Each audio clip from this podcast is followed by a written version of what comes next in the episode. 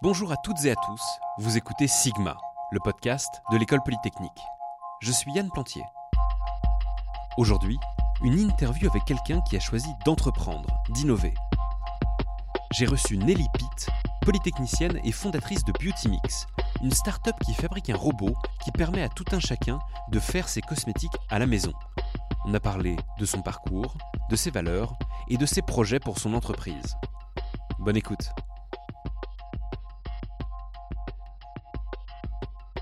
Bonjour Nelly Pitt, merci d'avoir accepté notre invitation. Alors vous êtes la fondatrice de Beautymix, une start-up qui commercialise un robot qui permet de réaliser ses cosmétiques soi-même. Vous êtes polytechnicienne, euh, promo 2001. Vous avez aussi étudié à Stanford aux États-Unis. J'aimerais commencer, avant tout ça, vous avez eu un parcours brillant, mais quand vous étiez à l'école, au collège, qu'est-ce qui vous intéressait dans la vie?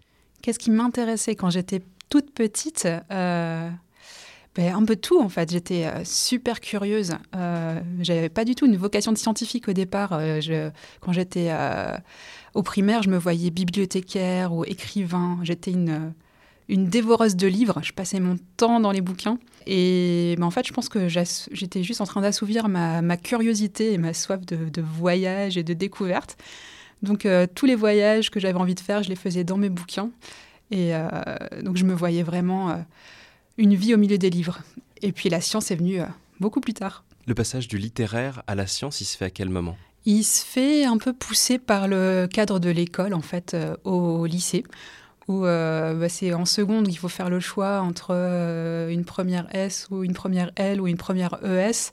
Et puis un peu euh, comme tout le monde, comme tous les bons élèves partaient en première S, j'ai suivi le mouvement. C'était un peu...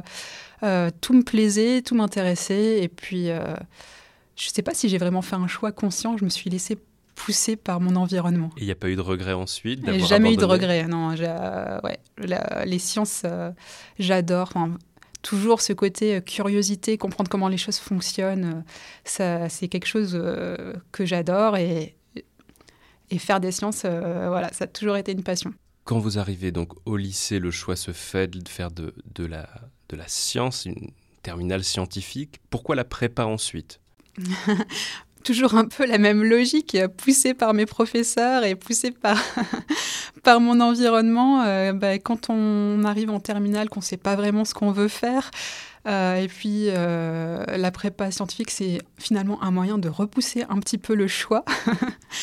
et donc je me suis retrouvée en prépa de la même manière parce que c'était une option pour les bons élèves et que, et que ça me laissait un peu le, le champ des possibles ouvert pour la suite. Et Polytechnique, à la fin de tout ça, c'est l'ultime étape de la voie royale?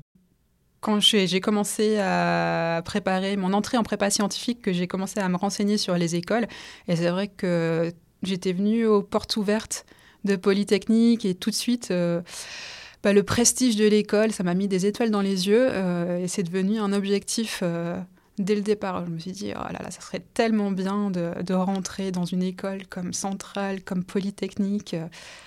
Ouais, c'est devenu un objectif à ce moment-là. Mais la façon dont vous le racontez, là, c'est étape par étape, ça s'est fait presque sans faire de choix, mais vous, vous bûchiez quand même ou naturellement, pas besoin de trop travailler, ça fonctionnait? Euh, bah, Un petit peu des deux. Euh, j'ai la chance d'avoir des facilités d'apprentissage quand même. J'ai toujours euh, eu des bons résultats à l'école. Mais en même temps, dans ma famille, euh, on a une culture du travail. Enfin, je suis d'une famille d'agriculteurs où bah, du coup on travaille 7 jours sur 7 et c'est naturel et, mes parents, mes grands-parents m'ont toujours mis dans cet état d'esprit de bah, travailler c'est bien et du coup moi je me fais plaisir à travailler donc d'avoir des facilités d'apprentissage et en plus de, de, se faire plaisir à travailler c'est sûr que ça aide pour réussir à l'école. Famille d'agriculteurs, vous veniez de quel coin? Je suis une ch'ti, je viens du nord de la France, la plus belle région. Alors ensuite, vous arrivez à l'X. Ça se passe comment? C'est une école scientifique prestigieuse, c'est aussi une école militaire. Vous, comment vous intégrez à, à cet environnement? Euh, alors la, chance de l'X, c'est d'être une école militaire et donc d'accueillir tous les élèves qui passent par euh, bah, tout, toute la formation militaire qui est euh, un super exercice pour, euh, pour souder le groupe, pour rencontrer les gens, parce qu'on se retrouve tous dans le même bateau, euh, en treillis, à 7 heures du mat. et, Et cette expérience de la formation militaire, c'est ce qui fait qu'on s'intègre super facilement à l'école. Très vite, on a un groupe très soudé. Et, pour euh, tout le reste de la scolarité, même tout le reste de la vie, en fait, euh, mes meilleurs amis, même à l'heure actuelle, c'est euh, mes amis qui étaient dans ma section à la formation militaire à l'entrée à l'X. Donc ça prouve quand même que ces moments-là, c'était des moments spéciaux. Quand la formation militaire est terminée, c'est les études véritablement à l'X qui commencent. Vous vous spécialisez en chimie, c'est bien ça? Oui. Euh, bah, il faut du temps pour, euh, pour comprendre euh, ce qu'on a envie de faire dans la vie. Et moi, c'est à ce moment-là que j'ai vraiment compris ce que je voulais faire. J'ai été confrontée chez moi, en fait. on a eu un épisode suite à de grosses averses. Il y a eu un un déluge d'eau euh, contaminée par euh, les pesticides des champs voisins qui ont contaminé euh, tous les étangs autour de chez moi, qui ont tué la totalité des poissons qui étaient dans les étangs. Enfin, c'était un, épisode assez marquant. Et donc, je me suis dit, bah, voilà, ce que je veux faire, moi, c'est protection de l'environnement.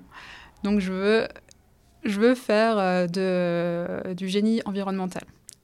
Et donc, c'est à ce moment-là que j'ai fait mes choix. Et donc, à Polytechnique, j'ai choisi de faire une majeure en chimie et en biologie pour couvrir tous ces aspects euh, de la chimie de l'eau et des, du vivant, de l'étude du vivant. Et quand vous terminez l'X, vous rentrez pas immédiatement sur le marché du travail, vous partez à Stanford. Qu'est-ce que vous allez y faire? Je suis partie à Stanford faire un master en environmental engineering, donc euh, génie environnemental, fidèle à, mes objectifs. Euh, c'est vrai qu'à ce moment-là, euh, à la sortie de l'X, j'ai eu un choix difficile à faire. C'était soit faire un corps d'État en France, soit partir à l'international. Euh, et tout le monde m'a déconseillé fortement de partir à l'international. Tout mon environnement me disait euh, il faut absolument faire un corps, c'est tes corps des ponts, ta carrière est toute tracée, ça sera facile pour toi. Et euh, avec ma, petite euh, tête très têtue, euh, moi, avec ma soif de découvrir, de voyager, j'ai décidé de faire l'inverse de ce que tout le monde me recommandait et de partir aux États-Unis. Plus dans les livres cette fois-ci, des vrais voyages. Ah ouais, c'est ça, des voyages dans la vie réelle. C'était bah, finalement mes, ouais, mes premiers voyages hors de chez moi. Et voilà, cette expérience euh, à Stanford, ça a été une expérience géniale que je regrette absolument pas. Combien de temps vous y restez? J'ai fait un master euh, en un an, donc c'était un master très intense. Un an à l'étranger, ensuite vous revenez en France, qu'est-ce que vous faites? Eh bien, à la sortie de Stanford, j'ai commencé à travailler. Euh, donc, j'ai juste fait mes six mois de stage obligatoire en France et ensuite, je suis repartie à l'étranger tout de suite. Donc, mon premier poste, je l'ai fait en Israël, sur la station de dessalement de d'eau de mer d'Ashkelon qui était à l'époque la plus grosse usine de dessalement d'eau de mer euh, au monde. Le dessalement, c'est quelque chose sur lequel vous avez passé pas mal de temps dans votre carrière. En quoi ça consiste? À quoi ça sert le dessalement?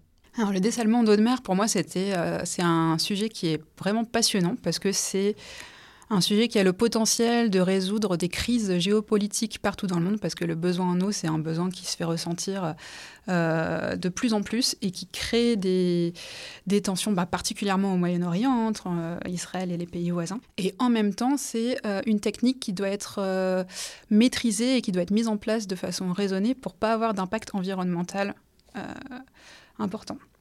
Donc pour moi, c'était vraiment un sujet super intéressant. Et, euh, bah, la suite de ma carrière, ça a été vraiment ça, de développer des, usines de dessalement d'eau de mer qui amènent de l'eau dans des zones du monde qui ont un besoin euh, important en eau douce et qui n'ont pas d'accès à l'eau douce. Et en même temps, réussir à construire ces usines euh, de, de façon à protéger l'environnement autour d'elles. Et donc Israël, ensuite, quels autres pays? Parce que vos voyages ne s'arrêtent pas là. Ouais. Ensuite, euh, je suis partie en Australie pour euh, la construction de la première usine de dessalement d'eau de mer de la côte est de l'Australie. Donc là, pareil, c'était un gros challenge d'un point de vue protection de l'environnement, puisque l'Australie a quand même un environnement marin qui est unique et qu'il faut préserver. Donc ça, ça a été, euh, ça fait partie de mes responsabilités et ça a été quelque chose de passionnant. Parce que quand on dessale de l'eau de mer, on obtient de l'eau douce, mais on rejette du sel. C'est ça, on rejette de la saumure. Et donc, on doit rejeter de la saumure euh, de façon à ne pas impacter l'environnement marin autour du point de, décharge. Et ça, c'est des choses qu'on sait faire. Et à Gold Coast, en Australie, où j'ai travaillé, on a mis en place un programme de suivi environnemental euh, sur une période de... Bah maintenant, ça fait presque dix ans hein, que le programme tourne. Et en fait, on a réussi à recréer un environnement où les poissons et la biodiversité se sentent en sécurité tout autour de notre point de, discharge de, l'usine. ce qui prouve que c'est possible, voilà, c'est possible de bien faire les choses. Mais alors, j'imagine, vous, vous passez pas non plus votre temps à l'usine à, à, vous occuper de tout ça. Vous, vivez aussi à l'étranger. Qu'est-ce que c'est comme expérience d'être expat pendant aussi longtemps Être expat, c'est être en vacances toute l'année, c'est-à-dire on travaille la semaine et puis euh, dès qu'on sort du travail, on découvre un nouveau pays, on découvre une nouvelle culture. Donc c'est euh, génial.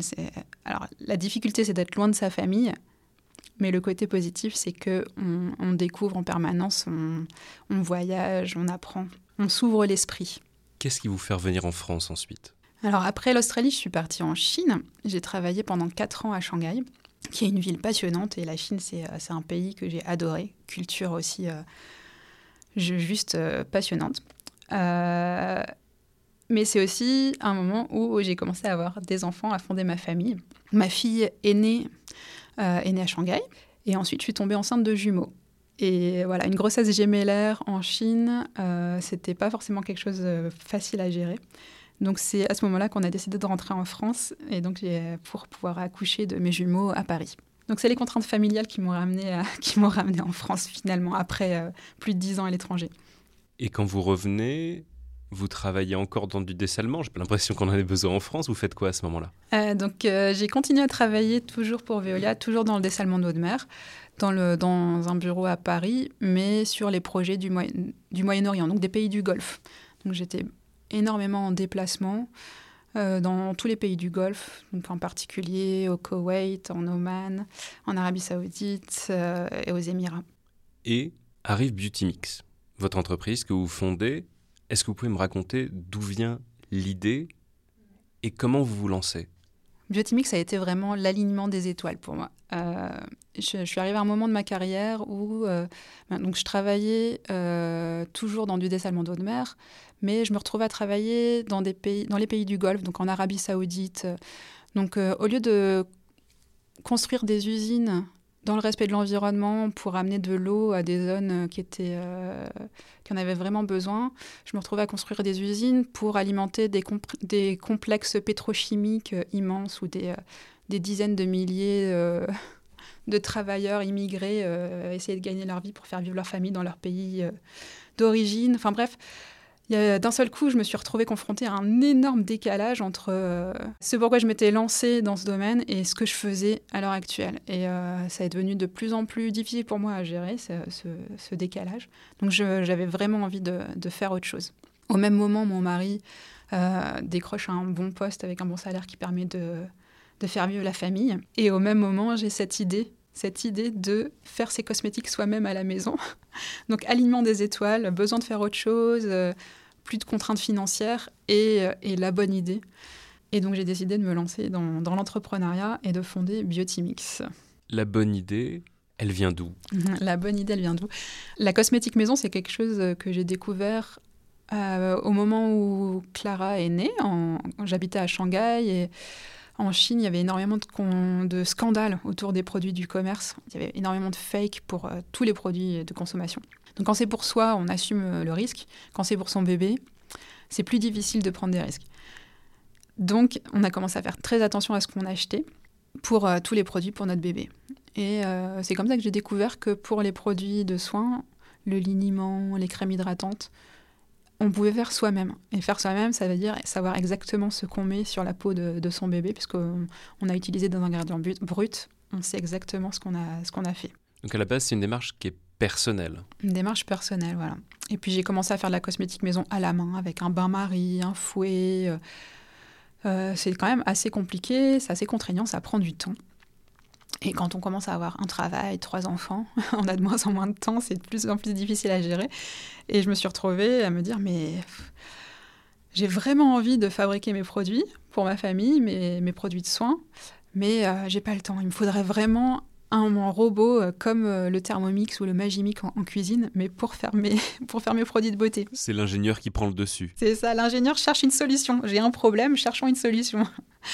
Et donc la solution, c'était pour moi le Biotimix, c'est-à-dire le, le Thermomix de la beauté, le, robot à tout faire qui permet de fabriquer son shampoing, son, sa crème hydratante euh, en quelques minutes en appuyant sur un bouton. Tout le passage entre l'idée, l'envie de faire un robot qui pourrait rester dans les cartons de votre tête indéfiniment, et le moment où vous avez effectivement le robot qui a été conçu, fabriqué. Quelles sont les différentes étapes par lesquelles vous avez dû passer hmm, Les étapes. Déjà, tester son idée, première étape. Donc, euh, j'ai vraiment commencé par un, ce qu'on appelle un prototype boîte à chaussures, c'est-à-dire un assemblage de petits bouts de boîtes tupperware, de, de pièces récupérées à droite à gauche pour fabriquer un semblant de robot qui fonctionne et, présenter ce, projet à des gens autour de moi et voir ce qu'ils en pensent.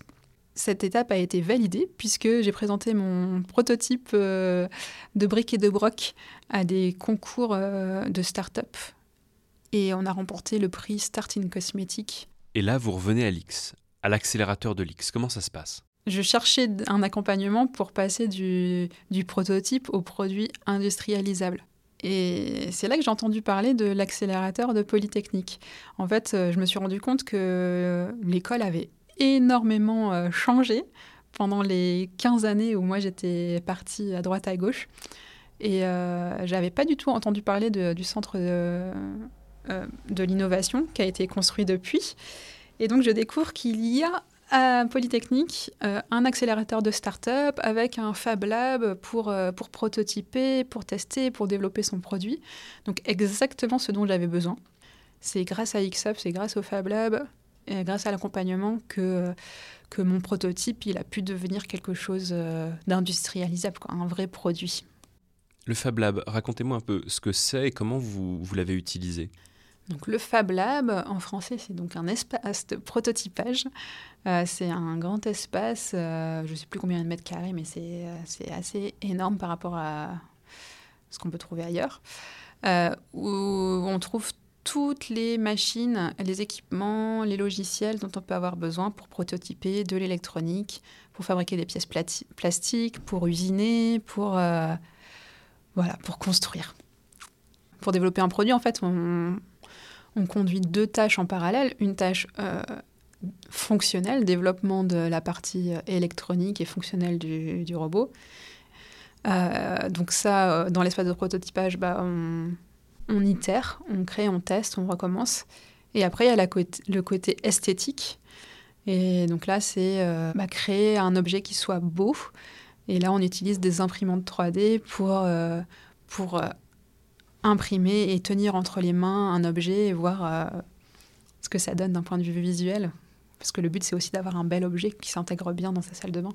Et donc le Beauty qui se veut le thermomix des produits cosmétiques, euh, vous auriez pu le concevoir de mille manières euh, différentes, mais j'ai l'impression que dans sa conception, vous y avez mis quand même vachement de vos convictions écologiques, c'est ça? Alors moi, je me suis lancée dans l'entrepreneuriat pour euh, créer une entreprise qui soit vraiment en ligne avec mes valeurs. Je voulais vraiment un projet qui soit, qui soit éthique, qui s'inscrive dans une logique écologique, qui participe aussi au développement économique de la société. Voilà, quelque chose qui soit complètement aligné avec mes valeurs. Et donc j'ai pris ça en compte dans le développement du produit. Donc Biotimic, c'est une solution qui permet de consommer les produits de soins, d'hygiène, différemment pour limiter son impact sur l'environnement, donc pour avoir moins de gâchis, parce qu'on fabrique au fur et à mesure de ses besoins et on n'achète pas des tubes de 100 millilitres qu'on ne finit jamais. On limite les emballages, donc on n'a pas de plastique, tous nos emballages sont des, flacons en verre réutilisables à l'infini pour ne euh, pas avoir de, déchets dans la salle de bain, euh, dans, dans, la poubelle de la salle de bain. On a choisi des ingrédients naturels, bio, et sourcés le plus localement possible. Parce qu'il y a le robot, vous fournissez aussi les ingrédients. Oui, en fait, Biotimix, c'est pas seulement un robot, euh, euh, c'est vraiment une solution complète. On fournit tout ce qu'il faut pour se lancer en cosmétique maison. Donc, on fournit des recettes, on fournit des ingrédients, on fournit tous les accessoires, les contenants vides, et on, fournit également le robot qui est le petit laboratoire euh, miniature qui permet de fabriquer. Votre robot est sur le marché depuis un an. Les retours de vos clients, ils donnent quoi? On a lancé le robot en magasin en avril 2019. Et alors, les, retours de nos premiers utilisateurs ont été super enthousiastes. On a un, taux de satisfaction de nos clients qui est super à 95%. Donc, les gens adorent le concept. Le fait que ça soit si facile à faire, c'est tellement bluffant au début quand on se lance. On se dit oh, J'ai fait ma crème hydratante, mais ça m'a pris moins de deux minutes. Mais j'ai juste appuyé sur un bouton. Mais c'était super facile en fait. Et cet émerveillement des gens fait que tout le monde adore. Et euh, donc. Euh, ce qui est génial pour nous, c'est que du coup, ça booste le, bouche à oreille parce que du coup, nos clients en parlent autour d'eux et puis bah, ça fait un peu boule de neige et on bénéficie vraiment de, ces avis positifs et du, du bouche à oreille. Vous avez une idée du profil type, s'il y en a un, de vos clients? Alors, on n'a pas de profil type de nos clientes. C'est euh, Ah, pas client, cliente. Effectivement, on a plus de clientes que de clients, puisque c'est encore quand même les femmes qui s'occupent plus de... de prendre soin de leur famille, malheureusement. Mais non, mais on a également des hommes quand même parmi nos clients. Euh, mais c'est des gens qui, de manière générale, ont envie de consommer différemment. Donc des gens qui, qui veulent changer leur façon d'acheter, qui, qui ont une conscience écologique, qui veulent euh, reprendre le contrôle un peu de, leur consommation. Plus acheter les yeux fermés sur étagère, mais commencer à faire attention à ce qu'ils font. La vie d'entrepreneur que vous menez aujourd'hui, elle doit être pas mal différente de celle de salarié que vous aviez avant. Qu'est-ce que ça change au jour le jour? Ça change tout. Euh, ah, c'est sûr que passer d'une entreprise où on est... Euh, j'étais dans une très grosse entreprise avec énormément de, soutien, de support, des grosses équipes et passer de ça à une start-up où euh, bah, au début on était deux et puis euh, maintenant on est cinq, donc quand même une toute petite équipe où on doit tout faire. Puis il n'y a plus vraiment de frontières entre la vie familiale et la vie professionnelle. Il n'y a plus moyen de couper les emails, couper le téléphone. Hein. Ma, start-up, euh, c'est mon bébé, elle fait partie de moi et c'est 24 heures sur 24, 7 jours sur 7. donc c'est ouais, une nouvelle façon de travailler où, où le travail fait partie intégrante de la vie. Vous disiez que vous étiez deux au départ. C'était qui le deuxième? Euh, c'est mon petit frère, Mathieu. On a lancé la, on a lancé la boîte ensemble. Euh, quand on était petit, euh, on déconnait toujours en disant on va monter une boîte ensemble, on va faire fortune. on a plein d'idées. Mon frère est développeur, donc c'était à l'époque des toutes premières startups d'Internet. donc c'était ouais, quelque chose dont on avait toujours parlé en rigolant. Et bah, finalement, on l'a fait. dans un projet complètement différent de ce, dont on avait pu parler quand on était petit, mais on l'a fait quand même. Qu'est-ce que ça change d'avoir son frère comme cofondateur?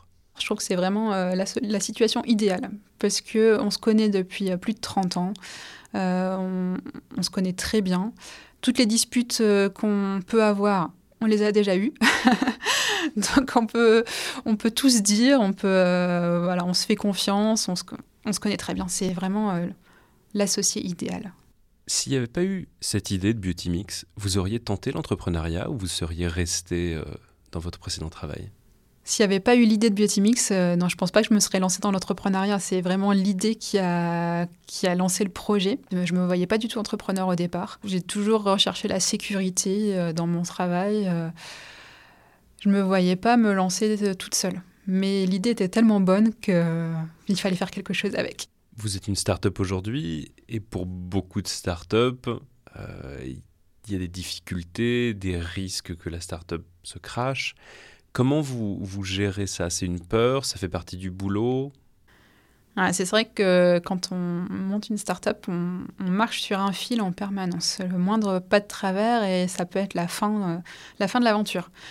Donc ça, c'est quelque chose qui maintient en tension euh, de manière permanente. C'est vrai qu'on on a l'impression qu'on ne peut pas se relâcher parce que si on se relâche, bah, ça peut être la fin. C'est quelque chose de très stressant, mais très stimulant en même temps. Parce que ça, on reste aux aguets, on, on écoute tout, on s'adapte en permanence. Euh, ça fait partie du fun en fait. Comment ça se passe en termes de résultats aujourd'hui? Comment fonctionne le robot, comment fonctionnent les commandes, qu'est-ce qui est à l'horizon pour le moment? Avec Beautymix, on a l'impression de toujours être au, commencement en fait. quand j'avais une idée et que je suis passée à la, au prototype, c'était le début d'une phase. Ensuite, suis passée du prototype au produit. D'un seul coup, j'avais l'impression que c'était bon, j'avais un produit entre les mains. Et puis en fait, après, il a fallu commencer à le vendre. Donc on a mis le produit sur le marché, c'était à nouveau euh, un démarrage. Et finalement, on n'en finit pas de démarrer et on, a l'impression que c'est toujours juste le début du chemin. Donc pour l'instant, on commence à vendre et il faut encore réussir à se faire connaître. Et ça, c'est encore un nouveau challenge qui débute pour nous. C'est passer de euh, on a des clients satisfaits qui adorent le produit à bah, tout le monde connaît le produit et tout le monde l'a dans sa salle de bain. Donc on est, voilà, on est encore au début du chemin, mais euh, ça se passe bien pour l'instant et, et, je touche du bois pour que ça continue comme ça. Et qu'est-ce qu'on peut vous souhaiter? Eh ben, on peut nous souhaiter que euh, bientôt, très bientôt, ça devienne aussi naturel pour, pour tout un chacun de fabriquer soi-même son shampoing ou sa crème hydratante avec son Biotimix que d'aller à la parapharmacie du coin acheter un produit. Merci beaucoup. Merci beaucoup Nelly Pitt et bonne continuation. Merci à vous. Merci à vous d'avoir écouté cet épisode de Sigma, le podcast de l'école polytechnique. Abonnez-vous sur votre application de podcast préférée et suivez-nous sur les réseaux sociaux. À bientôt. Aujourd'hui, c'est un beau jour pour la science.